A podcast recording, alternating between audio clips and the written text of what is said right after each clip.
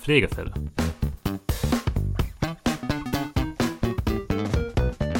Der Podcast von Korinth Deutschland mit David Hausmann und Christoph Klaas.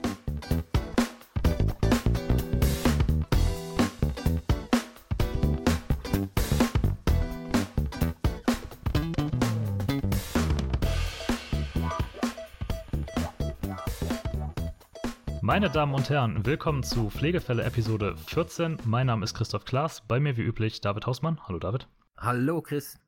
Schön, dass du dabei bist. Gleichfalls, danke. wir haben einen Gast am Start. Wer uns aufmerksam gefolgt ist, der hat das vielleicht schon gesehen, weil wir haben letzte Folge über die Digitalisierung gesprochen, nur David und ich, aber wir sind ja beide keine Experten auf dem Gebiet, deswegen haben wir viele Dinge nur so grob angerissen. Und ja, wir wollten aber nochmal eine tiefere ja, einen tieferen Blick darauf haben, weil das Thema ist schon interessant, da steckt sehr viel drin. Und deswegen haben wir uns jemanden dazugeholt, der da wirklich Ahnung von hat. Heute ist bei uns Dr. Christopher Groß, ähm, seines Zeichen Senior Consultant und Softwareentwickler bei der Xitaso GmbH. Das ist ein äh, Augsburger Softwareunternehmen. Und die äh, bieten unter der Marke Planfox bieten die digitale ja, Lösungen für Krankenhäuser an, hauptsächlich Dienstplanung. Christopher selbst hat auch noch als oder hat promoviert zum Thema Personaleinsatzplanung von Ärzten im Krankenhaus also jemand, der auf jeden Fall Ahnung von dem Thema hat und uns heute äh, hoffentlich sehr interessante Einsichten dazu geben kann. Christopher, schön, dass du dabei bist. Danke, dass du die Zeit nimmst. Ja, hallo, freut mich auch. Wir haben dich so ein bisschen äh, relativ spezifisch gesucht, weil es eben um genau das Thema geht, Digitalisierung. Wir hatten in der letzten Folge, äh, das ist übrigens direkt die Empfehlung zu Anfang, wenn Sie die noch nicht gehört haben, dann wäre es gut, sich die vorab anzuhören, hatten wir so ein bisschen auf den digitalen Stand im deutschen Gesundheitswesen geguckt, aber auch so mit einem vergleichenden Auge auf das, was gerade zum Beispiel in den Niederlanden und der Schweiz stattfindet, weil David das aus erster Hand kennt. Und wir hatten damals so ein bisschen, ja, festgestellt am Ende, dass Deutschland wahrscheinlich in der digitalen Entwicklung noch nicht so wirklich weit ist wie die Niederlande und die Schweiz. Ist das ungefähr die, oder ist das eine Beobachtung, die du teilen kannst, oder siehst du das völlig anders? Ähm, ja, also man, man merkt in Deutschland vor allem, also ich habe einen Blick sehr stark auf Deutschland, eher ähm, ein bisschen ins Ausland. Den direkten Vergleich habe ich natürlich zwischen dem Gesundheitswesen und der Industrie, weil wir haben natürlich sehr viele Projekte mit äh, Industriekunden. Äh, wie gesagt, wir sind vom, von Naturell her ein Individualsoftwareanbieter und haben eben sehr viele Kontakte in den Bereich der Industrie. Und da sieht man immer mal wieder, was da tatsächlich alles schon möglich ist, was im Gesundheitswesen gerade erst angefangen wird zu denken. Aber so ein bisschen, also ich habe äh, mir natürlich auch das letzte Gespräch von euch auch mal angehört und ich muss sagen, ich war schon echt äh, ein bisschen geflasht, als ich gehört habe, dass da eigentlich in, in, den Niederlanden kein Krankenhaus mehr existiert, die nicht äh, eine digitale Patientenakte sofort haben und auch wie einfach man da seine Medikamente aus den Apotheken bekommt, dass der Arzt automatisch übermittelt, dass da jetzt jemand kommt, der was holen möchte. Ähm, das ist schon echt, äh, ja, da merkt man erstmal, was geht. Ja. Ja, weil, weil das in Deutschland nicht so genau, das war ja nicht die Frage, weil wir haben, wir sind ja beide jetzt in den Niederlanden versichert und in, in, in Deutschland ist sowas, ähm, ja, gehe ich jetzt mal von aus, noch, noch nicht denkbar, weil du gemeint hast, dass du so geflasht warst. Ist es wirklich ja. so? Gibt's, gibt's das nicht? Ähm, also, wenn ich krank bin, dann gehe ich zu meinem Arzt und der schreibt was ich haben soll, auf einen Zettel. Der Zettel kommt inzwischen immerhin aus einem Drucker, ja, nicht mehr äh, einfach nur aus einem Füller. Äh, das heißt, ich hoffe mal, der Arzt hat zumindest bei sich dann irgendwie ein System, in dem der dann auch äh, digital archiviert, was er mir jetzt aufgeschrieben hat. Aber mit dem Zettel gehe ich dann zur Apotheke und die Apotheke sagt mir dann, das hat sie nicht da und das muss sie bestellen und ich kann da später nochmal kommen und dann gehe ich später hin und hole das ab. Ja. Du hast gerade schon einen relativ interessanten Punkt angesprochen, dass nämlich auch innerhalb von Deutschland da scheinbar noch Unterschiede in den Industrien herrschen. Also sagst du, dass Krankenhäuser da noch mal ein Stück weiter hinter der normalen Industrie zurückliegen oder habe ich das richtig verstanden? Ja, auf jeden Fall. Auf jeden Fall. Äh, also die Digitalisierung in der Industrie, gerade im produzierenden Gewerbe, äh, ist wesentlich weiter vorangeschritten, als äh, die das in den Krankenhäusern ist. Gut, man kann vielleicht auch sagen, ich habe vielleicht ein gewisses Bias, weil wir natürlich als äh, Individualentwicklungsunternehmen hauptsächlich auch mit den Kunden zusammenarbeiten, die natürlich da auch einen Fokus drauf legen, die sich eben eigene Softwarelösungen anschaffen. Aber wenn ich sehe, was da bei unseren Kunden möglich ist, äh, da, ja, da träumen Krankenhäuser noch nicht dran und da sind die in ein paar Jahren noch nicht. Ja. Hat es mit Kosten zu tun, also mit, mit Geld zu tun, was man, was man investieren kann? Hm, zum gewissen Teil vielleicht, ja. Also ich glaube, es ist durchaus ein strukturelles Problem, wenn man sich natürlich bei uns anschaut. Äh, also ich würde es ein bisschen damit vergleichen, wenn man sich anschaut, wie Digitalisierung in, in der öffentlichen Hand insgesamt in Deutschland so ausschaut, ja. Also auch in Verwaltungen äh, oder anderen öffentlichen Institutionen.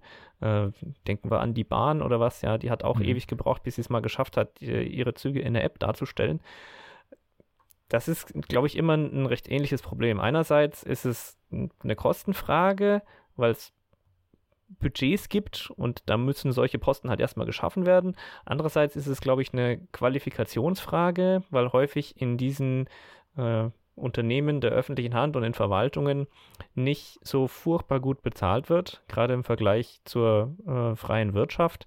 Hm. Und mm, als Informatiker, als gut ausgebildeter Informatiker wird man natürlich gesucht heutzutage. Ja? Und da fragen sich natürlich viele Leute schon, naja, warum soll ich da äh, in einem Krankenhaus oder in der Verwaltung arbeiten, die jetzt auch nicht so furchtbar als, ich, ich sag mal, innovativ verschrien sind. Ja? ja. Äh, wenn ich für wesentlich besseres Geld in einem Unternehmen arbeiten kann, wo es interessante Projekte gibt, wo es eine moderne Führungsstruktur gibt. Ähm, deshalb denke ich, kriegen die auch nicht wirklich die, das Personal her, um das zu tun. Und das ist was, was ich immer wieder erlebe, auch in Krankenhäusern. Also wenn man da mal in die IT-Abteilungen schaut, da sieht man nicht so häufig Leute, die jetzt mit ihrem Informatikabschluss frisch von der Uni in einem Krankenhaus eingestiegen sind. Das sind häufig eher, ja, Leute, die auf einem, einem Umweg irgendwie dahin gekommen sind. Immer mal wieder sieht man auch Leute, die ursprünglich aus der Pflege kamen und dann einen Schwenk in die IT gemacht haben. Aber so wirklich ein attraktiver Arbeitgeber für Informatikabsolventen sind Krankenhäuser aus meiner Sicht momentan nicht. Wäre auch nochmal ein interessantes Thema, fällt mir gerade so ein. Ist dann, ist, ist dann das gleichzusetzen mit dem, dass äh, qualifiziertes Personal nicht im Gesundheitswesen zu finden ist in dem Bereich? Wenn man, wenn man ähm, im Prinzip davon ausgeht, dass man Industrie, in der Industrie viel mehr Geld verdienen kann. Also entweder man ist idealistisch und sagt, ich, ja, ich würde gerne im Gesundheitswesen arbeiten, weil ich was verbessern will, weil ich wirklich was, was verändern will und Geld ist mir egal. Oder ähm, man ist gut und geht in die Industrie. Wäre witzig. Also, ja, natürlich ist ein ganz anderes Thema, natürlich. Aber, ja. Ähm, ja. Ja, interessant, weil sich das ja so ein bisschen auch durchs Gesundheitswesen durchzieht, dass auch andere Berufsgruppen im Gesundheitswesen jetzt nicht die idealen Arbeitsbedingungen haben. Ja. Äh, faszinierend zu sehen, dass sich das dann wirklich auch in so ein Thema durchzieht. Aber du sagst jetzt, das liegt wirklich erstmal an der personellen Kapazität. Ist das denn auch schon so, dass die Krankenhäuser das überhaupt begriffen haben, dass das ein wichtiges Thema ist, oder ist das eher noch so ein, äh, ja, so zweitrangig? Haben sie aus meiner Sicht nicht, aber das geht direkt damit einher. Mhm. Also wenn man nicht die Leute hat, die von ihrer Ausbildung her in der Lage sind, die, die Vision zu entwickeln, was denn da auch tatsächlich alles geht, dann fällt es denen natürlich auch schwer zu verstehen, was sie mit so einer Digitalisierung erreichen. Und da ist die Industrie weiter. Die Industrie ist gerade, ja, ich habe mal den, den netten Vergleich gehört von Elektrifizierung und Digitalisierung. Ja. Mhm. Die Industrie hat vor ja, zehn Jahren mit Elektrifizierung angefangen. Das heißt, die haben angefangen, einfach mal alles, was sie hatten, irgendwie in ein digitales Format zu bringen oder in elektronisches Format zu bringen ja, und stellen jetzt fest, Mensch, äh, wir haben den Leuten allen gesagt, sie dürfen nicht mehr auf Papier machen. Jetzt was haben die gemacht? Die haben alle mit Excel gemacht. Jetzt haben wir halt nicht mehr äh, riesige Stapel von Papier, sondern haben halt riesige Netzlaufwerke voll mit irgendwelchen Excel-Files, äh, wo jeder in seiner eigenen Struktur irgendwelche Sachen abgelegt hat und eigentlich wissen wir genauso viel, wie als wir vor 15 Jahren auf unseren Papierstapel geschaut haben. Und jetzt stellt man fest, okay, wir müssen schauen, dass wir uns auch immer überlegen, was wollen wir denn damit machen. Wir müssen schauen, dass wir Strukturen schaffen, in denen wir die Daten ablegen, äh, damit wir hinterher auch aus diesen Daten Mehrwert ziehen können. Und die Krankenhäuser machen gerade den ersten Schritt in diese Richtung. Ja. Einige denken schon ein bisschen weiter, wie es immer so ist, aber von meinem Gefühl her, der, der Großteil ist erstmal bei Elektrifizierung, weil es haben jetzt alle gehört, äh, Digitalisierung ist wichtig, muss man machen. Mhm. Äh, und dann sagt man halt, naja, klar, Excel kann ich auch, äh, dann machen wir mal ein Excel-File. Ja. Dann haben wir kein Papier mehr. Also immer wieder, äh, gibt auch kleine Anekdote, ich war mal auf einer Veranstaltung, gab es eine Podiumsdiskussion, saßen mehrere IT-Leiter vorne auf der Bühne Und dann äh, sagte der eine, äh, ja, also mit der Digitalisierung, da sind wir fertig. und dann meinte der Moderator, ja, wieso? Und hat er gesagt, ja, äh, alles, was bei uns kommt, das wird automatisch als PDF gescannt und abgelegt. Ja, so. Haben wir gemacht, Digitalisierung, Haken, jetzt kommt das nächste Thema, so im Endeffekt, ja. Und, und das zeigt aus meiner Sicht genau dieses Verständnis. Äh, die Leute denken, nur weil sie kein Papier mehr haben, sind sie jetzt digitalisiert. Ja. Okay. Also da wird gar nicht die Tiefe begriffen, wie tief Digitalisierung eigentlich gehen kann. Da wird nicht die Tiefe begriffen, wobei ich will jetzt auch nicht äh, alle an den Pranger stellen. Ähm, an einigen Stellen hat man das verstanden. An einigen Stellen hat man es auch in der, in der Verwaltung verstanden, ja. Mhm. Also äh, ich sehe immer wieder, dass auch äh, Städte und auch Krankenhäuser sich inzwischen eigene Digitalisierungsbeauftragte oder Digitalisierungsabteilungen leisten, deren Aufgabe genau das ist, sich zu überlegen, wie kann ich denn mit digitalen Diensten Mehrwert schaffen? Ja? Also nicht von der anderen Richtung her zu gehen und zu sagen, wo kann ich denn überall Papier abschaffen, mhm. sondern sich zu überlegen, was bringt mir und was bringt meinem Kunden, also dem Patienten, was bringt das denn, wenn ich hier jetzt diesen Prozess ändere? Wenn ich das jetzt dann mal über, übertrage, weil David in den Niederlanden ist das ja schon was länger dann so. Haben die das begriffen oder haben die diese Kapazitäten? Wie kommt das, dass man in, in den Niederlanden schon lange Dienstpläne hat, aber in Deutschland nicht. Was ist da der Unterschied? Fragst du mich? Ja, als jemand, der in den Niederlanden ähm, gearbeitet hat. Ja, also da, darüber kann ich natürlich nur spekulieren. Das ist, äh, ähm, wie ich im letzten, also in der ersten Folge auch schon gemeint habe, ähm, denke ich, dass es viel mit der, mit, mit der hierarchischen Struktur zu tun hatte. Ähm, was, was, den, was den Fortschritt in der Digitalisierung angeht. Ähm, ich also in den Niederlanden ist es schwierig aufgrund der hierarchischen Struktur, dass es einen einzigen gibt, der sich dagegen sträubt und es dadurch nicht gemacht wird. Ein, ein, ein Krankenhaus hat immer, was das angeht, mehrere Entscheidungsträger. Das heißt, es muss sich schon die komplett, das komplette Krankenhaus dagegen stellen, um ähm, jetzt irgendwas, was definitiv besser ist und was, was, was, die, äh, was die Abläufe besser macht, was die Transparenz besser macht und letztendlich auch, ähm, äh, sagen wir mal, das, worum es einem Krankenhaus auch ankommt, den Umsatz zu machen, den, den, den verbessert äh, und steigert, weil, weil man einfach mehr Zeit für andere Sachen hat. Ähm, das ist schwierig auf, schwieriger aufzuhalten in den Niederlanden, würde ich sagen, als, als in Deutschland oder in der Schweiz. Mhm. Meine Theorie jetzt. Und rein der Neugierde, hast du mitgekriegt, dass ein Krankenhaus in den Niederlanden einen Digitalisierungsbeauftragten hat? Weiß ich nicht.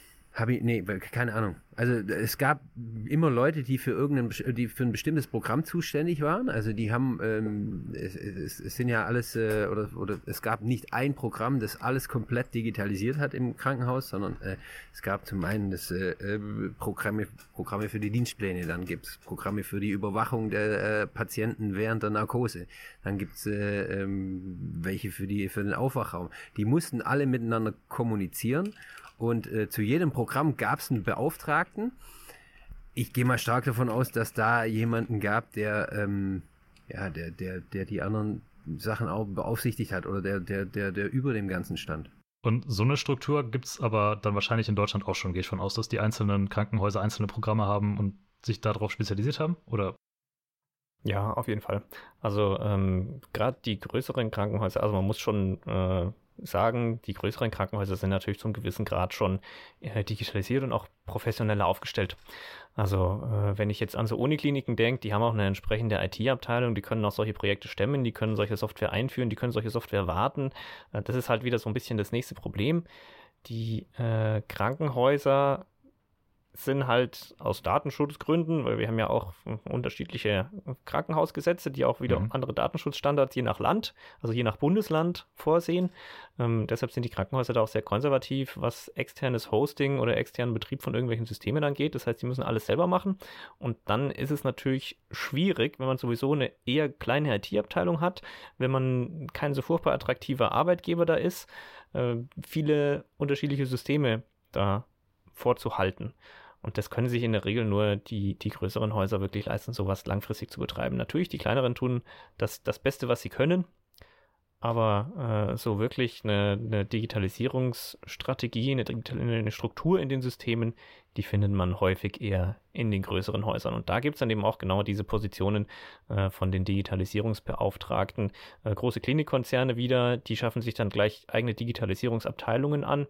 Ähm, gibt äh, ein Klinikkonzern, von dem ich weiß, dass sie so einen eigenen, ja, eine Art Startup-Incubator haben. Also die machen im Endeffekt so ein Casting, Startup-Casting jedes Jahr, äh, wo sie dann eine Handvoll Startups einladen und äh, die dürfen ihre Ideen pitchen. Und wenn dann eins dabei ist, von dem sie sagen, ja, das ist cool, dann darf das Startup äh, mit der entsprechenden Finanzspritze mal in einzelnen Häusern von der Gruppe seine Lösung ausprobieren und wenn das läuft, dann wird es auf die ganze Gruppe ausgerollt. Und so kommen die zu innovativen neuen Lösungen. Das ist aber die Minderheit. Klingt aber innovativ. Klingt auf jeden Fall sehr innovativ. Wie gesagt, der, der Bedarf ist, glaube ich, schon verstanden an, an mehreren Stellen. Äh, es fehlt halt momentan noch dran, die Strukturen so zu ändern, weil ja, Krankenhaus sehr hierarchisch. Mhm. Das zieht sich auch so ein bisschen durch die IT-Abteilungen. Und ich meine, ähm, wer sich so ein bisschen auskennt in der IT, der weiß, dass der große Hype seit ein paar Jahren durchaus äh, agiles Entwickeln und flache Strukturen oder generell in, in modernen Unternehmen flache Hierarchien. Äh, das heißt, es zieht jetzt auch die, die ja, junge Generation nicht so furchtbar stark an, dort zu arbeiten. Das kommt natürlich mit obendrauf. Ja, das geht dann in die Richtung, was David gesagt hat, dass die vielleicht genau. Hierarchien da im Weg stehen. Eine, eine andere Frage, die vielleicht äh, dann auch im Weg steht. Ähm, es gibt ja immer wieder Bedenken, also Datenschutzbedenken zum Beispiel. Und ja. ich weiß gar nicht, wo ich das gelesen hatte. Das war eine von den Studien, die ich im letzten Mal gesehen hatte. Ähm, es gibt quasi dann immer diese, oder die hatten gesagt, dass es quasi die Abwägung gibt zwischen dem Informationsaustausch und der Datensicherheit. Hm. Und dass zum Beispiel Gesellschaften wie die Niederlande dann den Schwerpunkt eher auf den Informationsaustausch legen, dann aber eher zum zu Lasten der Datensicherheit. Ist das dann in Deutschland wahrscheinlich eher andersrum? Ja, auf jeden Fall. Also wir haben ein sehr starkes Datenschutzgesetz, äh, wie gesagt, teilweise sogar eben äh, die Sachen nochmal auf äh, Bundeslandebene separat geregelt. Ähm, das macht viele Sachen schwierig, äh, wobei wir obendran aus meiner Sicht auch so ein bisschen das Problem haben, dass halt jedes Haus das auch anders interpretiert. Äh, von, vom Datenschutz her, also vom Gesetz her, ist es, es gibt ja das europäische Staat, äh, Datenschutzgesetz und ist das deutsche dann nochmal anders und nochmal schärfer? Ähm, wie gesagt, es gibt äh, auf Bundeslandebene nochmal eigene Krankenhausgesetze für okay. das jeweilige Bundesland, wo dann drin steht, was mit Patientendaten passieren darf oder mit Patientendaten äh, nicht passieren darf. Das heißt, wir haben auch jetzt gerade Kunden in unterschiedlichen Bundesländern, die unterschiedliche Anforderungen haben, was wir mit ihren Patientendaten machen dürfen oder nicht machen dürfen. Aber wir haben teilweise halt auch im gleichen Bundesland äh, Kunden, die unterschiedliche Vorstellungen davon haben, wie sie dieses Gesetz zu interpretieren haben. Hm. Und das macht die ganze Geschichte natürlich schon schwierig. Also da gibt es noch kein einheitliches Vorgehen. Es geht, glaube ich, auch so ein bisschen in die Richtung, wie äh, wurde auch letztes Mal bei euch angesprochen. Ähm, Krankenhäuser hat man das Gefühl, die reden nicht so wirklich miteinander und diskutieren mhm. keine Best Practices, wie man was ja. machen sollte, sondern da denkt sich jeder erstmal seinen, seine eigene Lösung aus und genauso ist mein Gefühl, machen sie es auch bei der Interpretation von Gesetzen. Da setzt sich halt die jeweilige Rechtsabteilung erstmal hin und überlegt sich, wie das jetzt wahrscheinlich sein könnte. Anstatt dass man da irgendwie, ja, wenn nicht deutschlandweiten, dann zumindest irgendwie bundeslandweiten Austausch hinkriegt und sagt, so, das wäre doch irgendwie ein sinnvolles Vorgehen und wir arbeiten uns da Richtlinien, wie wir damit umgehen können, damit sich auch Hersteller daran orientieren können äh, es nicht. Ja, ich, das kann mir voll vorstellen. Also und die, und die Logik ist da teilweise auch weit zu suchen. Ich habe, äh, ich weiß nicht, ob ich schon mal erzählt hatte, ich habe ähm, Kindergeld beantragt in Deutschland und dann ähm, habe ich mit der Kindergeldstelle telefoniert und habe äh, der Dame am Telefon äh, gesagt, ja, ich brauche bestimmte Formulare, muss ich ausfüllen, weil ich im Ausland wohne, also ein bisschen schwieriger. Da hat sie gesagt, ja, ja, kein Problem, die können Sie mir zuschicken. Dann meine ich, ja, wäre es denn möglich, mir das per Mail zuzuschicken? Ja, alles PDF, dann kann ich es hier ausfüllen und dann gleich wieder zurückschicken. Äh, dann meinte sie, aus datenschutzrechtlichen Gründen darf sie das nicht. Da habe ich mir gedacht, einen Brief schicken und eine Mail schicken ist doch, also ein Brief geht ja äh, durch mehrere Hände und eine Mail im Prinzip ähm, ja direkt an den Empfänger. Von daher hat es für mich auch überhaupt keinen Sinn gemacht. Jein. Also technisch ist es schon ein bisschen was anderes. Ähm, man, man kann es äh, auf einer abstrakten Ebene, äh, kann ich es total nachvollziehen, die Argumentation. Wenn man sich aber mal genau anschaut, was da passiert, so ein Brief, der geht zur Deutschen Post und wird dort halt verarbeitet und zugestellt. Und wenn der am Ende noch zugeklebt ist, dann kann ich als Empfänger mir sicher sein, dass den zwischendrin niemand gelesen hat. Mhm. Also außer der hat jetzt übermäßig kompliziert da äh, sichergestellt, dass er diesen Kleber vorsichtig entfernt und ne, also ohne ja. physikalische Manipulation ist es nicht möglich im Endeffekt. Die Postangestellten äh, sind auch alle entsprechend auf das Briefgeheimnis verpflichtet und so weiter und so fort. Also da kann ich mir schon relativ sicher sein, wenn der noch zugeklebt ist, dann hat ihn unterwegs keiner gelesen. Ja. Ähm, so eine E-Mail ist aber jetzt, wenn man sich mal tatsächlich anschaut, eher mit einer Postkarte zu vergleichen als mit einem Brief. Und jetzt ist halt so die Frage, möchtest du dein, keine Ahnung, Rezept auf einer Postkarte geschickt bekommen, ähm, die auch unterwegs von irgendwelchen Zwischendienstleistern mal in die Hand genommen werden kann, wo dir nicht ganz klar ist, wer das ist, äh, weiter transportiert äh, wurde. Das heißt, jemand könnte, oder wer, wer, wie funktioniert das dann? Weil, wenn, dass jemand meine Mail lesen kann, weil ich, ich bekomme die ja direkt in mein Postfach, ohne mhm. dass jetzt ähm, das, sag ich mal, durch verschiedene Instanzen geht, wo es sortiert wird. Und ja, ja. Ähm, leider nein. Ähm, da, passieren, da passieren sehr viele Sachen, die man äh, als, als Nutzer so nicht sieht. Ja? Also wenn du jetzt eine E-Mail verschickst, dann geht die als allererstes mal an den Mail-Server von deiner Firma oder von deinem äh, E-Mail-Anbieter. Ja? Mhm. Da steht dann drin, also hier, der David möchte eine E-Mail schicken an den Chris. Ähm, steht auch drin, was die Adresse ist und dann geht der Mail-Server erstmal her und sagt, okay, jetzt muss ich mir mal überlegen, an wen ich die als nächstes schicke. Typischerweise, wenn es dein Firmen-Mail-Server ist, dann gibt es wahrscheinlich noch ein paar Hops in deinem Firmennetz, über die das dann äh, erstmal auf weitere Mail-Server verschickt wird. Da hat dann schon mal überall natürlich deine Firma Zugriff, ist ja klar, beziehungsweise der, der Anbieter halt, der diese Mail-Server dahinstellt. Und dann geht es weiter, dann fragt der Mail-Server erstmal im Internet nach, ja, wer ist denn überhaupt der Mail-Server für die Zieladresse? Also für den Chris. Ja, in dem Fall mhm. wäre es jetzt wahrscheinlich die gleiche Firma, das heißt, er würde es wahrscheinlich gar nicht so weit weggehen, aber es schickt dir ja dein Arzt an deine äh, E-Mail-Adresse. Äh, und da kann es schon das erste Mal schief gehen, wenn da natürlich äh, sich jemand anders einschaltet und einen Mail-Server äh, zwischendrin reinschaltet, den er kontrolliert, dann kann er theoretisch da alles lesen. Beziehungsweise wenn jemand einen von diesen Mail-Servern von deinem Zielanbieter übernimmt, kann er natürlich auch alles lesen, äh, weil das da alles im Endeffekt im, im Klartext drauf liegt. Und dein Mail-Anbieter kann natürlich sowieso alles lesen. Das ist genauso ein bisschen der Unterschied. Die Post kann nämlich deinen Brief nicht lesen. Dein E-Mail-Anbieter kann aber alle deine E-Mails lesen. Ja, wieder was gelernt hier. Ja, natürlich. der gelernt, wie E-Mails funktionieren hier, unglaublich. In erster Instanz müsste ich mich dann bei der Dame äh, entschuldigen. ja, aber vielleicht ist das genau so ein Problem, dass man halt die Komplexität gar nicht sieht aber genau die Bedenken erstmal durchgespielt werden müssen, zumindest in Deutschland werden sie durchgespielt, bevor dann ein Konzept umgesetzt wird. So und in den Niederlanden vielleicht ist man da einfach ein bisschen weniger riskavers und sagt dann, ja, das, das Risiko gehen wir ein. Ja. Also das wäre genau diese Balance, die wir gerade eben beschrieben haben. Genau, das ist halt ein, eine gesellschaftliche Frage, die man beantworten muss. Ich meine, von, von technischer Seite äh, ist die Antwort eine eher unbefriedigende, ja, also ohne jetzt hier den, den großen, die große Paranoia ausbrechen zu lassen. Aber das grundlegende Problem, was wir halt in der Technik immer wieder sehen, ist, äh, auch wenn wir uns hinstellen und sagen, ja, das ist alles super toll verschlüsselt und sicher und da kann keiner und gar nichts, ähm, die ganzen tollen Techniken, die wir heute alle haben, die sind halt in zehn Jahren eigentlich hinfällig, ja. Weil dann können wir da mit verhältnismäßig geringem Aufwand, also für den Privatnutzer immer noch relativ hohem Aufwand, aber wenn wir mal so ein bisschen äh, eine Stufe nach oben gehen und sagen, wir schauen uns globale Unternehmen oder möglicherweise auch äh, Regierungen an, dann ist dann doch der Aufwand vertretbar, um so aktuelle Verschlüsselungen dann wieder aufzumachen. Und dann muss man sich natürlich vor Augen halten, äh, viele der Daten, die wir momentan austauschen, die sind später nicht mehr so furchtbar interessant. Also ich sag mal, dein Kontostand von vor zehn Jahren, der ist vielleicht nicht mehr so furchtbar spannend für die Akteure heute. Deine Gesundheitsakte von vor zehn Jahren, die ist aber wahrscheinlich schon sehr spannend für die Akteure von mhm. heute und auch noch für die ja. Akteure in 20, 30 Jahren. Ja. Und das ist halt so ein bisschen das, das technische Problem, was wir da haben, dass wir halt eigentlich sagen, okay, wir, wir wissen nicht, wie wir das sinnvoll garantieren können, dass sowas tatsächlich nicht abhanden kommt, äh, weil Verschlüsselung alleine reicht nicht. Deshalb baut man da natürlich auch sehr viele technische Hürden ein. Man versucht geschlossene Netze zu bauen. Im Endeffekt genau das macht Deutschland ja auch gerade mit dieser Gematik-Infrastruktur, äh, Entschuldigung, Telematik-Infrastruktur. Die Gematik ist die Firma, die das Ganze ausrollt. Ähm, und das ist natürlich eine Frage als Gesellschaft, wie wir mit sowas umgehen. Ob wir sagen, ja, es ist ein Risiko, das nehmen wir in Kauf, oder wir sagen, nee, also da tun wir uns sehr schwer damit und da wollen wir doch schauen, dass wir möglichst, äh, möglichst viele Hürden noch einbauen.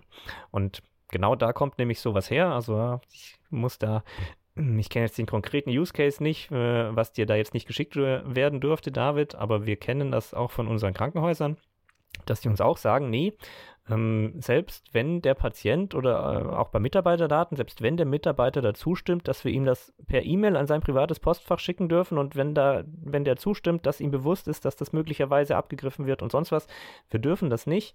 Im Gesetz steht drin, wir dürfen keine persönlichen Daten über ungesicherte Wege verschicken. Fertig. Ob Zustimmung oder nicht.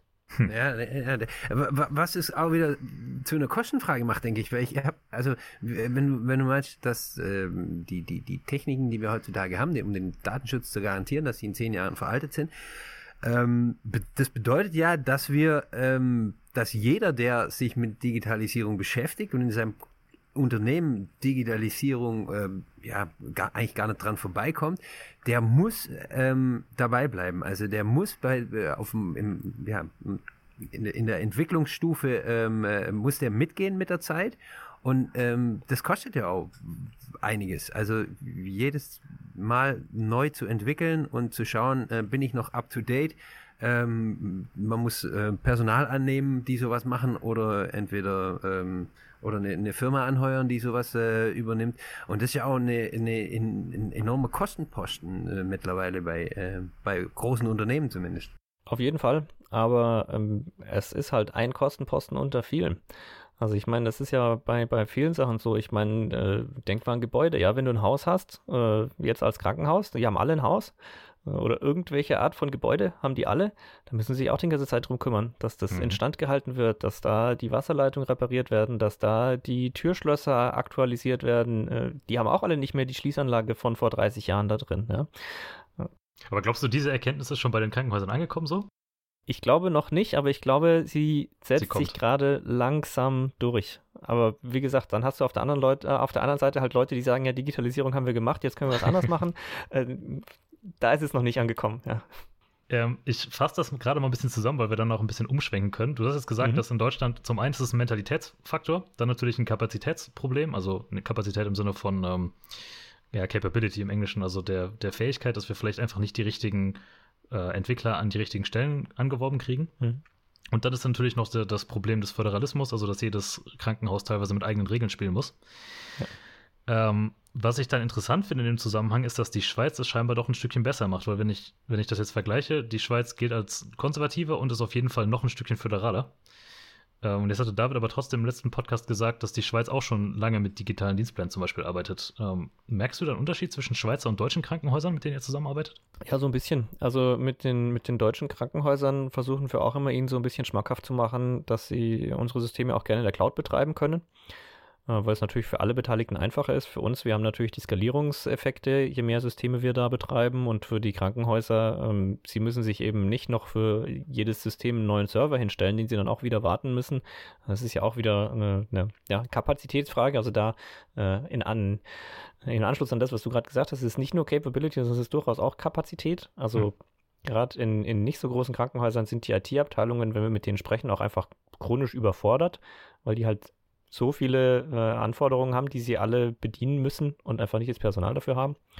Ähm, und in der Schweiz auf der anderen Seite, also wenn wir da sagen, ja, mach das doch in der Cloud, dann sagen die ja wunderbar, dann müssen wir uns äh, nicht mit unserer IT auseinandersetzen, dass wir da selber Infrastruktur aufbauen. Die finden das ganz wunderbar. Ja, dann hatten wir gerade schon über Dienstpläne so ein bisschen angerissen. Das ist jetzt natürlich euer Spezialgebiet als, ähm, als Xitaso. Ich weiß nicht, magst du ganz grob ungefähr mal die Richtung vorstellen, in die ihr mit dem, mit dem Label gehen wollt? Äh, mit dem mit der Firma gehen wollt und dann das Label ist ja Planfox, unter dem ihr digitale Dienstplanung anbietet. Genau, also Planfox ist unsere Marke für Produkte im Gesundheitswesen. Ähm, unser Kern von diesen Produkten ist die Dienstplanung. Das ist das komplexeste Produkt, was wir momentan anbieten. Äh, die Idee dabei ist, dass wir sagen, naja, Dienstplanung oder Personaleinsatzplanung gibt es, aber im Fun Gesundheitswesen funktioniert das häufig nicht. Der, der Hintergrund ist, viele Systeme für die Personaleinsatzplanung, die kommen eher aus einem Industrieumfeld und da habe ich nicht so ein komplexes Planungsproblem. Die Industrien achten meistens sehr darauf, dass die Mitarbeiter, die sie alle haben, dass die recht homogen ausgebildet sind. Das heißt, ich habe einen relativ großen Pool von Mitarbeitern, in dem die sich alle gegenseitig ersetzen können. Eventuell gibt es noch irgendwie eine Ausbildungsstufe des Vorarbeiters oder sowas drüber, mhm. aber ansonsten äh, kann im Endeffekt jeder jeden vertreten. Die sorgen dafür, indem sie eben schauen, dass sie die Mitarbeiter auch alle regelmäßig in die entsprechenden Weiterbildungen schicken und dann funktioniert das auch. Im Gesundheitswesen und gerade im Krankenhaus funktioniert das nicht so einfach. Also wir äh, schauen uns den ärztlichen Bereich hauptsächlich an mit unserem Produkt äh, der Personaleinsatzplanung und da stellen wir halt fest, es gibt wirklich sehr viele Spezialisierungen für Ärzte. Und da kann ich halt nicht mal schnell äh, den Arzt, der jetzt irgendwie auf Herzchirurgie spezialisiert ist, den kann ich halt nicht irgendwie mal ein neues Kniegelenk reinmachen lassen. Ja, äh, funktioniert halt nicht und es ist auch nicht irgendwie eine, eine dreitägige Weiterbildung, dass ich dem das noch schnell irgendwie draufschaufeln könnte sondern es ist halt eine, eine mehrjährige Zusatzausbildung, die er da äh, noch absolviert hat. Das heißt, ich habe gar keine Chance, wirklich die Leute alle so homogen zu qualifizieren, weil da eigentlich ein Menschenleben gar nicht ausreicht, um das alles zu lernen, was man machen müsste, damit man wirklich so, ja, ich sag mal, universal Überarzt äh, sein könnte, um alles zu tun. Und da äh, versagen halt sehr viele Tools, die so auf dem Markt sind, weil die mit so vielen unterschiedlichen Qualifikationen nicht so wirklich gut zu Rande kommen. Ähm, die sind wundervoll für die Industrie, weil da eben der Pool der Mitarbeiter wesentlich größer ist, aus dem man äh, auswählen kann, aber äh, kommen dann an ihre Grenzen, wenn sie wirklich so viele unterschiedliche Qualifikationen haben, die sich auch teilweise noch überlappen. Ja? Also das ist auch so das nächste Problem. Äh, die Leute haben ja meistens nicht nur eine zusätzliche Qualifikation oder eine Zusatzfähigkeit, sondern mehrere ähm, aber nicht alle immer die gleiche. Das heißt, ich kann auch nicht hergehen und sagen, okay, jetzt plane ich halt erstmal alle Herzchirurgen und dann plane ich erstmal ähm, alle Notärzte, weil die Gruppen eine gewisse Schnittmenge haben. Das heißt, je nachdem, welche Gruppe ich zuerst plane, wird es natürlich bei der zweiten Gruppe oder dritten, vierten, fünften, die dann noch hinten dran hängt, schlechter rauslaufen. Mhm. Und das ist das, äh, was mit der Personaleinsatzplanung beim Planfox äh, so gut funktioniert, äh, weil wir diese Komplexität durch äh, mathematische Methoden beherrschbar machen. Also wir bauen da ein lineares Modell, äh, das im Endeffekt dann genau diese Regeln, die die Klinik dann noch hat, hochspezifisch abbilden kann äh, und diese Qualifikationsanforderungen berücksichtigt. Das ist wie gesagt unser Kernprodukt. Wir haben jetzt noch zwei äh, weitere Produkte inzwischen auch, die wir anbieten. Das eine davon ist ein Statusmanagement für medizinisches Personal. Da kann ich äh, gerade in, äh, in der aktuellen Pandemie erfassen, wer hatte denn welche Art von Kontakt mit Covid-Patienten, kann dann entsprechend die Kontaktkategorien für das Personal erfassen äh, und mir überlegen, wen kann ich denn wie einsetzen, wen muss ich eventuell in Quarantäne stecken, wen kann ich denn für Patientenkontakt überhaupt heranziehen. Äh, und das zweite Produkt, was, äh, Entschuldigung, das dritte Produkt, was wir dann auch noch in der Reihe haben, ist das Besuchsmanagement, äh, eine Digitalisierungslösung für die Erfassung von Besuchen inklusive Gesundheitsfragen, wie es ja gerade aufgrund der Pandemie und rechtlichen Anforderungen, die sich jetzt daraus ergeben haben, für die Krankenhäuser notwendig ist. Auch da schaffen wir einen großen Mehrwert für die Krankenhäuser. Da sind wir wirklich ähm, auch sehr stolz drauf.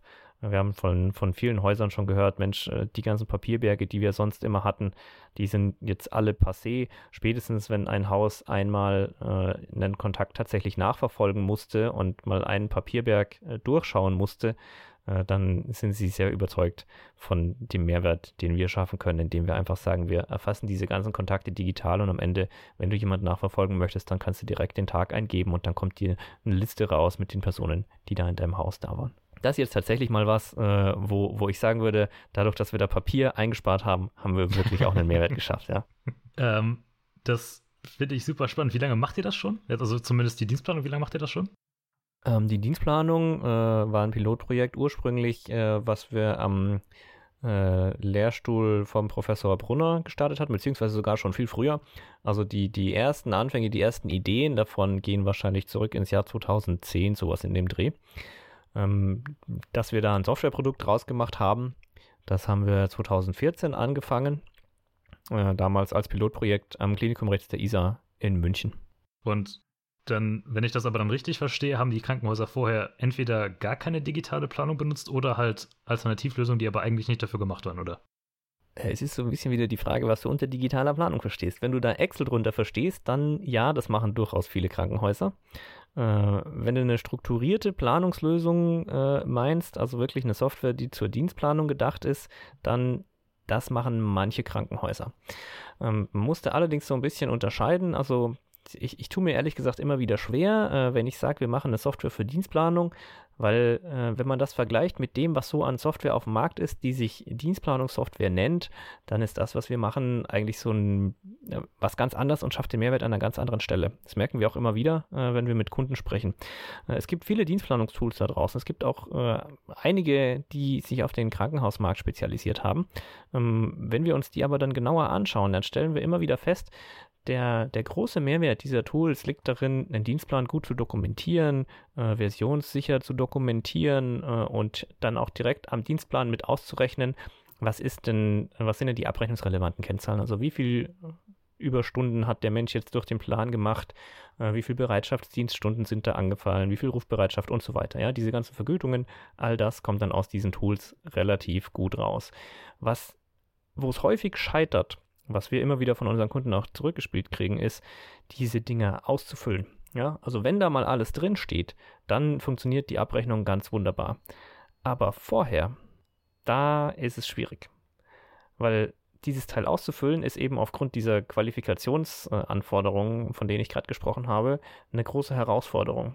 Also als Planer muss ich ja nicht nur Qualifikationen berücksichtigen, sondern ich habe ja auch noch äh, die persönlichen Wünsche der Mitarbeiter, wann welcher Mitarbeiter verfügbar ist. Äh, manche Mitarbeiter sagen mir, sie können an dem Tag nicht, das muss ich berücksichtigen.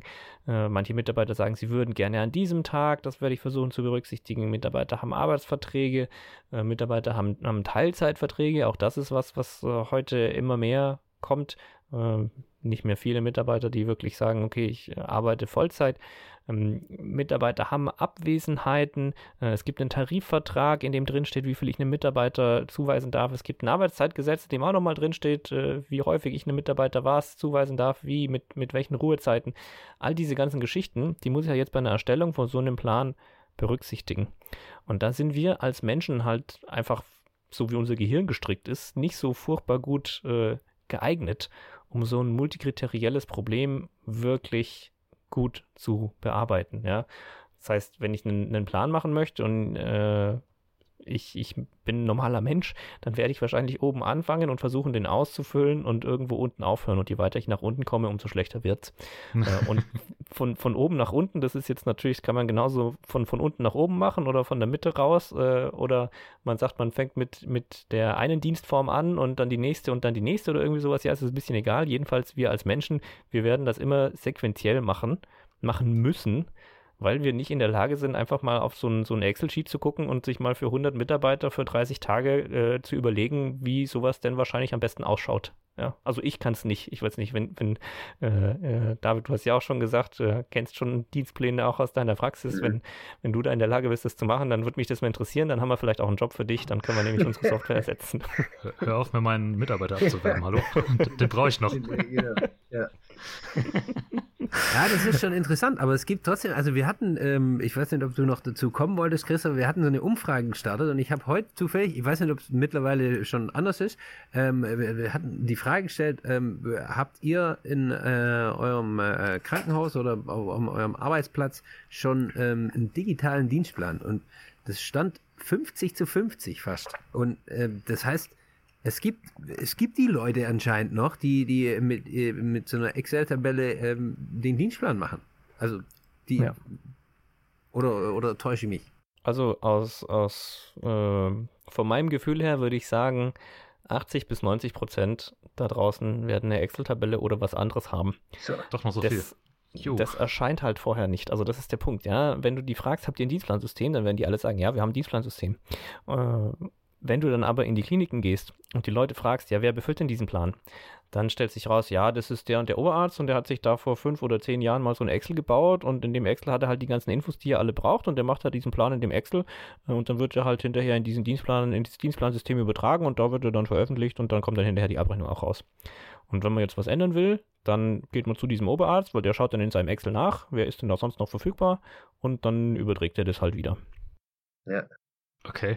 Deshalb sind auch die erfolgreichsten Systeme momentan aus meiner Sicht die, die Excel nachbauen. Weil das verstehen die Leute. Das ist im ja. Endeffekt genau der gleiche Prozess, den die halt sowieso machen. Ja, dann baut man ihnen noch ein paar Zählfunktionen dahinter. Mhm. Im Endeffekt genau das, was sie halt in dem Excel auch haben mit ihren Summenzeilen.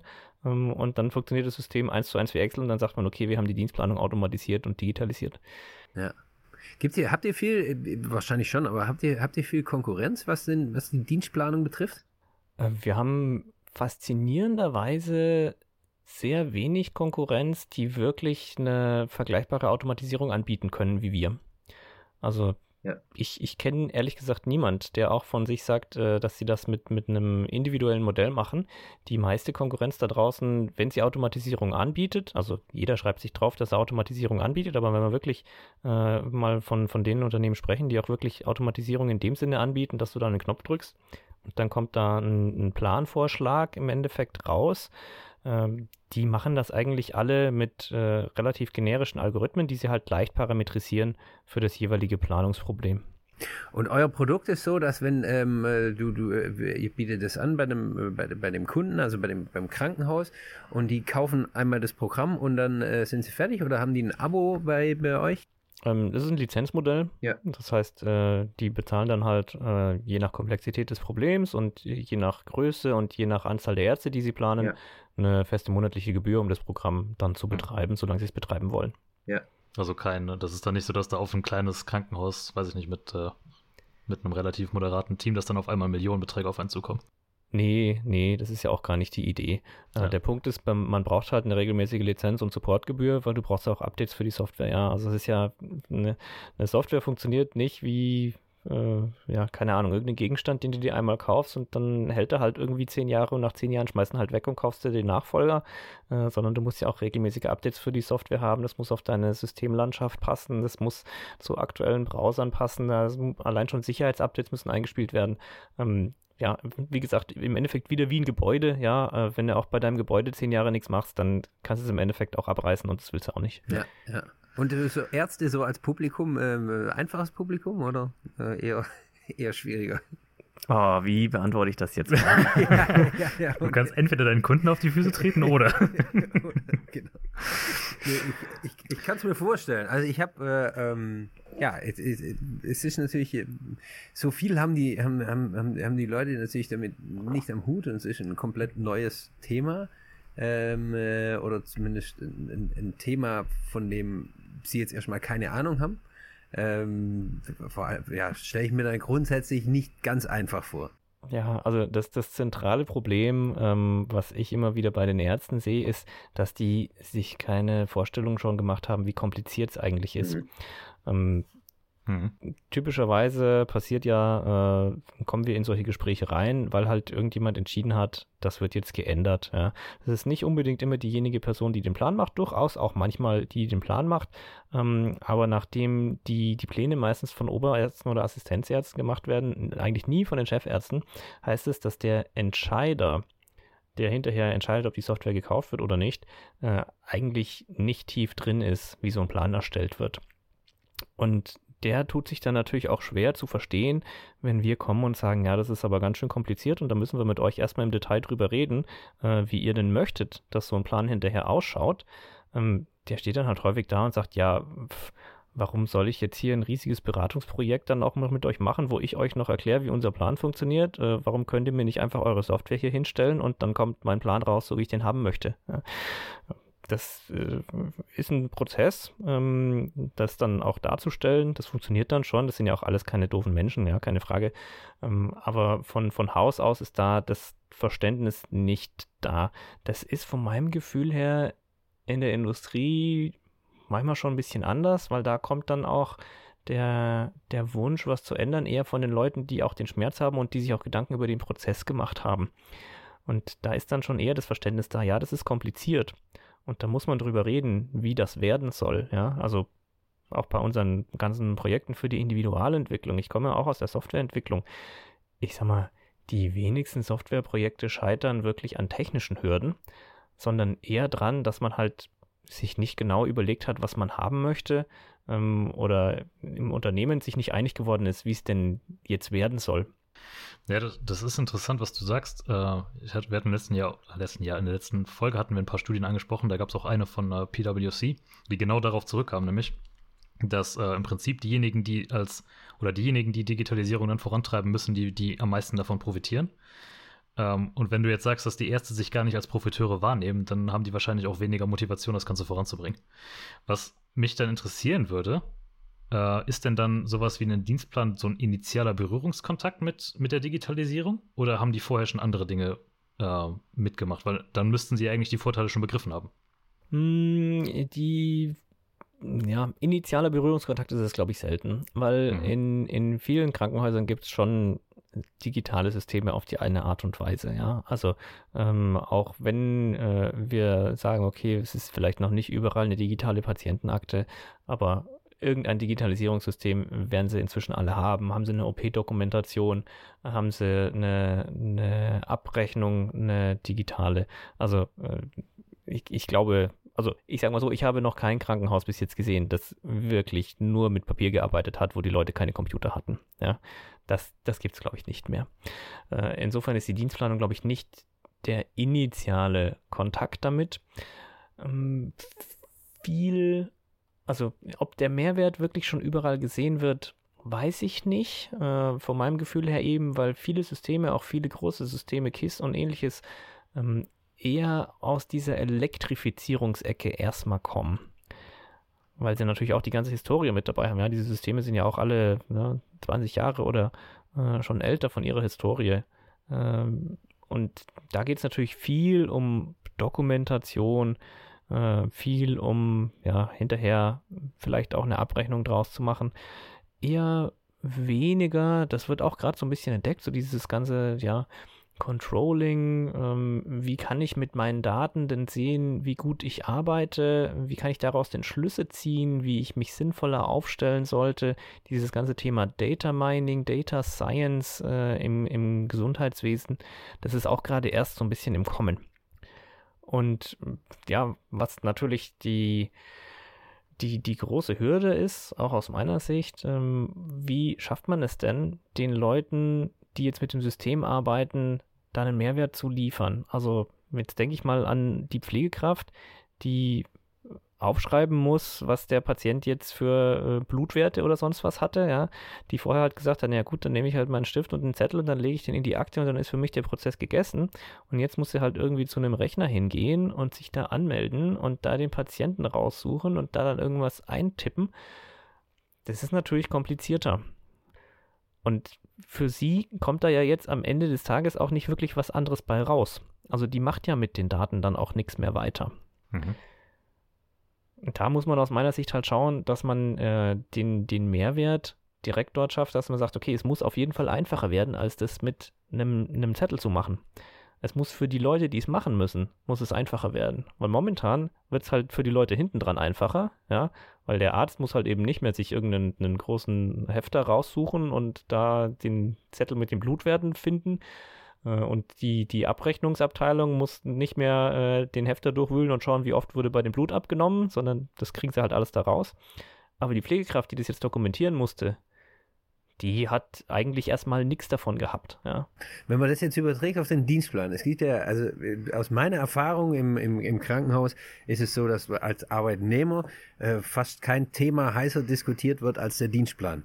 Und ähm, es war bei mir schon in der Ausbildung war es so, du, also du brauchtest nur einen Freund im Krankenhaus und das war der, der den Dienstplan gemacht hat.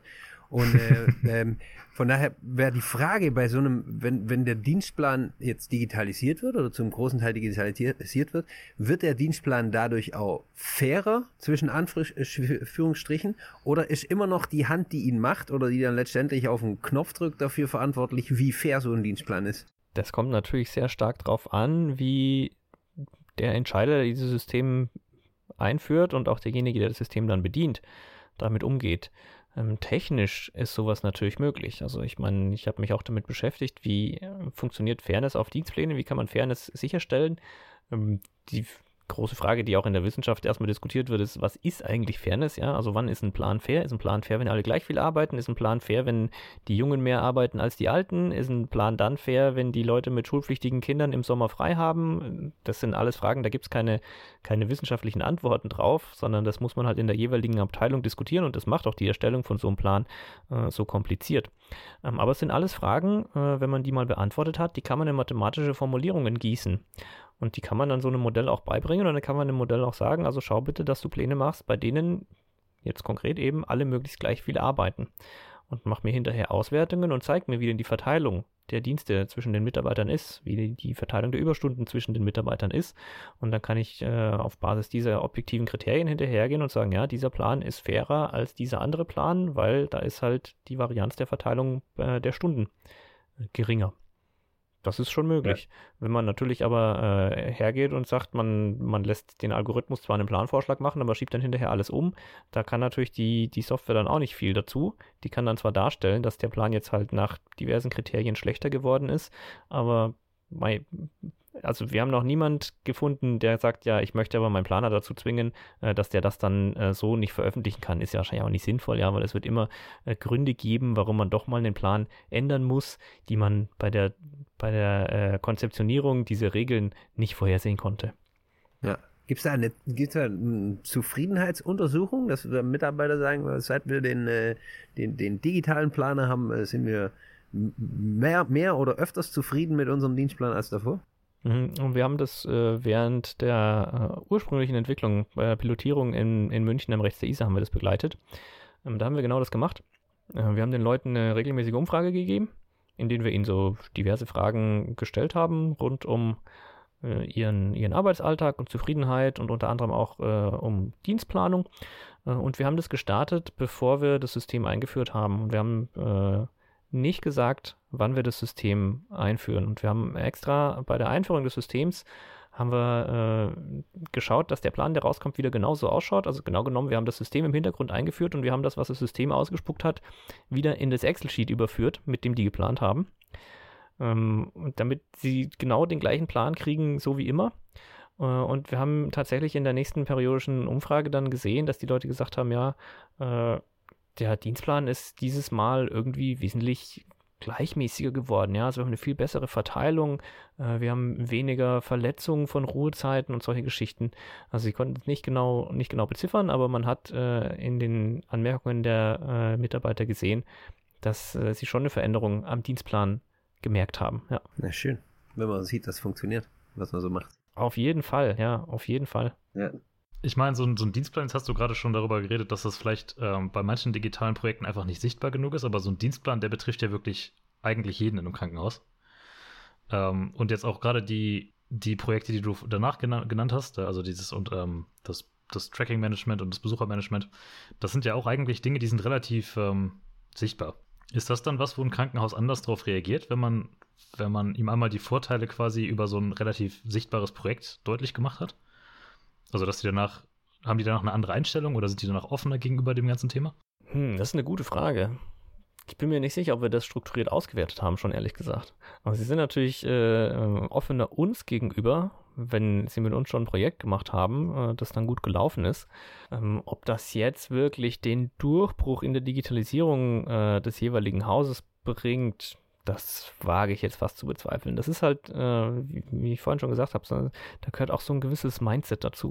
Mhm. Und das ändert sich halt leider sehr langsam, beziehungsweise es ist ganz, ganz normal, dass sich sowas äh, sehr langsam ändert, äh, aber in, in den Krankenhäusern ändert sich es halt doch nochmal ein Stückchen langsamer. Meine Vermutung eben, wie gesagt, aufgrund äh, dieser ja, behördenähnlichen Struktur, auch der hierarchischen Struktur, äh, die ihr angesprochen habt.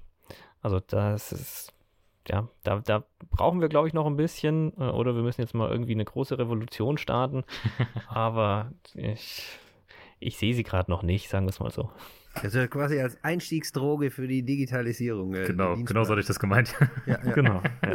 Der Dienstplan ist die Einstiegsdroge der Digitalisierung. Ja, ja. vielleicht nicht. Aber das äh, wäre, das wäre so meine Theorie gewesen, weil ich meine, das ist, kennt man ja auch von relativ großen, großen Veränderungen. Da gibt es ja auch eine ganze Theorie hinter dass die einfach Sichtbarkeit und eigentlich den Betroffenen erstmal direkte Vorteile abliefern müssen, damit die dem ja. gegenüber offen gegenüberstehen. Ja, also was man sagen muss, äh, die Corona-Krise hat der Digitalisierung geholfen, wie geholfen, wie es bisher kein Dienstplan getan hat. Hm. Also jetzt hat man auf einmal erkannt, äh, wie, wie hilfreich es doch sein kann, wenn man Informationen halt nicht nur auf Papier hat, nicht nur vor Ort hat, nicht nur irgendwo, wo jemand hingehen muss und die raussuchen muss, wie hilfreich es doch tatsächlich ist, wenn jeder wirklich von überall die Möglichkeit hat, auf solche Informationen zuzugreifen. Wie hilfreich es doch sein kann, auch äh, über, über Videotelefonie äh, Sachen abzuwickeln. Ja? Was man da wirklich für einen Mehrwert hat, was man sich auch an Geld spart. Das äh, ist jetzt erst so wirklich rausgekommen. ich meine, Video ist, ist eigentlich absurd, ja, wenn ich überlege, mit, mit äh, allen unseren Kunden sind wir eigentlich in der Lage, Videokonferenzen zu machen, äh, weil, also ganz, ganz einfach, ja, wenn wir da halt hinfahren, dann kostet das halt auch Geld. Und nachdem wir ein ja. Dienstleister sind, bezahlt das im Zweifelsfall der Kunde. Der freut sich mhm. natürlich, wenn wir sagen, nee, wir müssen nicht kommen, wir können mit dir über Video besprechen, wie das wird. In Krankenhäusern war es vor der Corona-Krise sehr schwierig, eine Videokonferenz hinzubekommen. Da war die Hardware mhm. nicht da oder es war niemand da, der die bedienen konnte, weil, ah, ja, wir haben einen Konferenzraum, aber oh, den kann nur die IT anmachen und also wirklich, äh, ja, sehr schwierig. Das, das, war zu Anfang, war das schon so bei der, ähm, also äh, als die Corona-Krise losging, wir vermitteln ja Personal in die, in die Schweiz unter anderem und ja. äh, ähm, wie, wie schon gesagt, also die Schweiz ist jetzt, äh, ja, europäisch gesehen auch jetzt kein Vorreiter äh, digital im Gesundheitswesen, auch nicht da war es wirklich so, dass wir äh, am Anfang dann versucht haben, die, die, die Verbindung zwischen den Kandidaten, die dann in der Schweiz arbeiten möchten, und den Arbeitgebern, den potenziellen Arbeitgebern, erstmal versucht haben, ähm, über eine Skype- oder Videokonferenz hinzukriegen. Und am Anfang war schon, hat man schon gemerkt, ja, pff, ja, Videokonferenz, okay, ähm, es gibt keine andere Möglichkeit, da müssen wir doch mal gucken, haben wir überhaupt Skype hier oder haben wir, haben wir überhaupt ein Medium? Und das hat sich äh, wesentlich verändert in den letzten zwölf Monaten.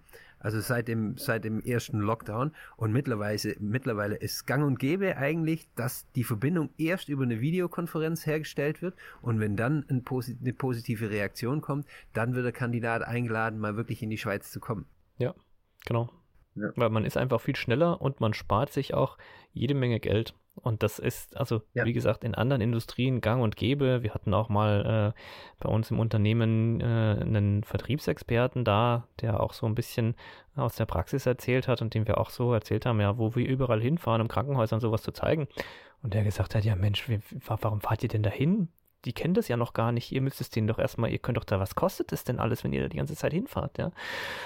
ja in, in anderen Industrien gang und gäbe, dass man sagt, okay, man schaut sich erstmal an und wenn es interessant ist, dann guckt man mal, äh, wie man weiterkommt. Im Krankenhaus geht eigentlich, äh, ging, ging vor Corona alles nur vor Ort. Ja, also wenn es muss, dann scheint es ja zu gehen, ja? Ja, wenn es muss, dann scheint es zu gehen. Äh, plus, ich glaube, es hat sich jetzt äh, bei vielen auch doch der Mehrwert äh, ja. gezeigt. Also wir haben, äh, wir sind auch mit dem Plan der Personaleinsatzplanung auch gerade in mehreren Projekten, wo wir das einführen. Wie gesagt, das ist ein relativ ähm, ja, es ist ein Prozess, äh, durch den man durch muss. Es ist nicht so, dass wir das installieren und dann zwei Tage später ist es halt da und dann kannst du es benutzen, sondern es ist ein durchaus mehrwöchiger Prozess, durch den man durch muss, wo wir im Detail besprechen, was sind denn die Faktoren, nach denen ein Plan gemacht wird, das dann in der Software einstellen, dann wieder den Plan rauslassen, dann findet man wieder was Neues, warum man doch noch nicht alles bedacht hat, ja. Ähm, und da haben die Krankenhäuser auch gesehen, Mensch, wenn wir äh, da in der Lage sind, einfach mal schnell jede Woche kurz zu telefonieren, ohne dass wir jetzt alle, weiß Gott wo, uns irgendwie noch in einem Konferenzraum oder sonst wo treffen und da müssen wieder Leute kommen und da muss ein Raum reserviert werden und, ne? Wenn wir in der Lage sind, sowas so schnell und so unkompliziert zu machen, dann haben wir auch äh, eine viel bessere Abstimmung und dann kommen wir in den Prozess insgesamt auch viel besser voran. Weil sonst, also sind wir ehrlich, ja, wenn da halt auch immer ein riesiger Weg hinten dran hängt, dann macht man es natürlich nicht jede Woche, sondern sagt man, mhm. ja gut, dann, mhm. dann machen wir jetzt mal was und dann sehen wir uns in vier Wochen wieder. Und es zeigt sich halt, ja, bis in vier Wochen hat man halt die Hälfte von dem, was man letztes Mal besprochen hat, sowieso wieder vergessen. Und ähm, dann macht man wieder irgendeine Mammutsitzung, weil wenn man schon da ist, dann soll es sich ja gleich rentieren. Dann sind es zwei, drei, vier Stunden, wenn man äh, entsprechend äh, die, die Themen dabei hat. Äh, im, Im Zuge von dieser Zeit geht natürlich auch schon wieder die Hälfte von Wissen äh, verloren. Alle schreiben sich am Ende irgendwie auf, was sie machen sollen und dann, ja, also sehr ineffizient äh, mit, mit sehr langen Abstimmungszyklen. Und da hat man äh, wirklich, glaube ich, auch bei den Krankenhäusern inzwischen den Mehrwert gesehen, dass man sagt, ja, wir, wir schaffen damit einfach einen viel besseren Fortschritt, eine viel bessere Abstimmung. Wir kriegen damit auch unsere Prozesse viel besser äh, in dem Plan Fox abgebildet, wenn wir es machen, wenn wir schaffen, dass wir uns da kurzfristig abstimmen können. Wenn uns jetzt Leute zuhören, die ähm, noch keinen digitalen Dienstplan haben und interessiert wären, ein, ein Beratungsgespräch oder mal reinzuschauen, zu schnüffeln, was Planfuchs so zu bieten hat, was wäre die Möglichkeit, wie sie Kontakt aufnehmen können mit euch? Ähm, also alle Infos stehen auf unserer Seite planfox.de im Internet verfügbar. Die wird auch nochmal hier in den Shownotes verlinkt. Sorry, dass ich da reinfalle. Also die, könnt, die müsst ihr euch nicht aufschreiben, die steht ja auch unter der Folge drunter. Ah, perfekt. Ja, genau. Da, da äh, findet man durchaus einige Infos. Da kann man sich auch äh, an uns direkt wenden. Da gibt es auch unten einen Kontakt. Da einfach da anfragen bei uns gerne per E-Mail, per Telefon, per Kontaktformular auf der Webseite. Äh, alle Möglichkeiten sind offen ähm, und wir äh, würden dann gerne den Planfox auch mal vorzeigen. Also ähm, per Videokonferenz, wie gesagt, würden wir äh, selbstverständlich jederzeit einen Termin finden, wo man sich dann im Detail mal den Planfox anschauen kann und wo wir auch alle offenen Fragen klären. Ansonsten, wenn ich es noch, wenn ich es noch ein bisschen äh, auch für, für äh, Werbung nutzen darf, was wir sonst noch so tun, ähm, wir haben eben festgestellt, es gibt diesen, diesen Austausch gar nicht ja, was ihr auch schon in, in der letzten äh, Episode gesagt habt, diesen Austausch zwischen den Krankenhäusern, der fehlt so ein bisschen. Und wir haben auch mhm. festgestellt, ja, der fehlt auch auf der Ebene der Dienstplaner. Also wir reden mit sehr vielen Dienstplanern und die hängen doch immer wieder an den gleichen Problemen und wir sagen, ja, haben wir schon mal gesehen, da haben wir das und das und das und das, äh, was wir uns überlegt haben, was man da alles machen könnte, beziehungsweise was wir gesehen haben, was andere schon mal machen. Um so ein bisschen diesen Austausch zu fördern auch, äh, haben wir äh, einerseits eine, eine Webinarreihe, in der wir immer wieder äh, auch äh, Dozenten einladen, die zu Themen rund um Dienstplanung, äh, rund um Prozessoptimierung insgesamt im Krankenhaus sprechen. Ähm, und andererseits auch eine LinkedIn-Gruppe, äh, in der man auch diskutieren kann, Austausch mit anderen Planern äh, über die tatsächlichen Probleme in der Praxis. Also wenn da jemand Interesse hat, äh, auch das ist auf unserer Homepage alles zu finden. Und die ist auch für also Mitarbeiter im Gesundheitswesen, nicht nur für Dienstplaner. Selbstverständlich, die ist für alle Interessierten im Gesundheitswesen. Jeder, der Interesse hat, äh, kann da gerne rein. Äh, wie gesagt, Themenschwerpunkt Dienstplanung. Also jeder, der sich für Dienstplanung interessiert, die Gruppe steht jedem offen. Die Webinare, die du angerissen hattest, die kann ich echt empfehlen. Da hatte ich mal in eins reingeguckt und ihr geht da wirklich nochmal sehr viel mehr ins Detail, als wir das jetzt gemacht haben. Äh, Gerade du hattest da mal wirklich sehr detailliert erklärt, welche Herausforderungen es eigentlich gibt und welche Parameter du berücksichtigen musst bei der Dienstplanung. Insofern da eine Empfehlung. Wenn Sie, meine Damen und Herren, sagen, das war ein interessanter Podcast und da zu dem Thema grundsätzlich gerne mehr wissen möchten, Sie haben gerade erfahren, wie Sie Christopher kontaktieren können. Ansonsten würde ich, würden wir Ihnen empfehlen, natürlich diesen Podcast zu liken und äh, zu folgen, wo auch immer Sie ihn hören, auf der Podcast-Plattform Ihrer Wahl. Dann äh, verpassen Sie in der Zukunft Gespräche wie dieses hier nämlich nicht mehr. Sie können außerdem mit uns mitdiskutieren, zu dieser Folge spezifisch. Wenn Sie sagen, wir haben hier irgendeinen Punkt wichtig äh, übersehen oder vielleicht eine, eine, Perspektive, die wir noch nicht erwähnt haben, dann auf korinth.de gibt es oben einen Reiter über uns. Da, dort findet man den Podcast. Äh, dort können Sie gerne mit uns mitdiskutieren. Wir freuen uns immer sehr. Und ansonsten äh, bedanke ich mich bei dir, Christopher, für das Gespräch. War wirklich sehr interessant. Danke, dass du dir Zeit genommen hast. Ja, vielen Dank, dass ich da sein durfte. Hat mir sehr viel Spaß gemacht. Danke auch an dich, David. Gern, vielen Dank euch beiden. Und dann sage ich, hören wir uns in zwei Wochen zum nächsten Podcast. Bis dahin, bleiben Sie gesund, meine Damen und Herren. Alles Liebe. Alles Gute. Danke. Tschüss.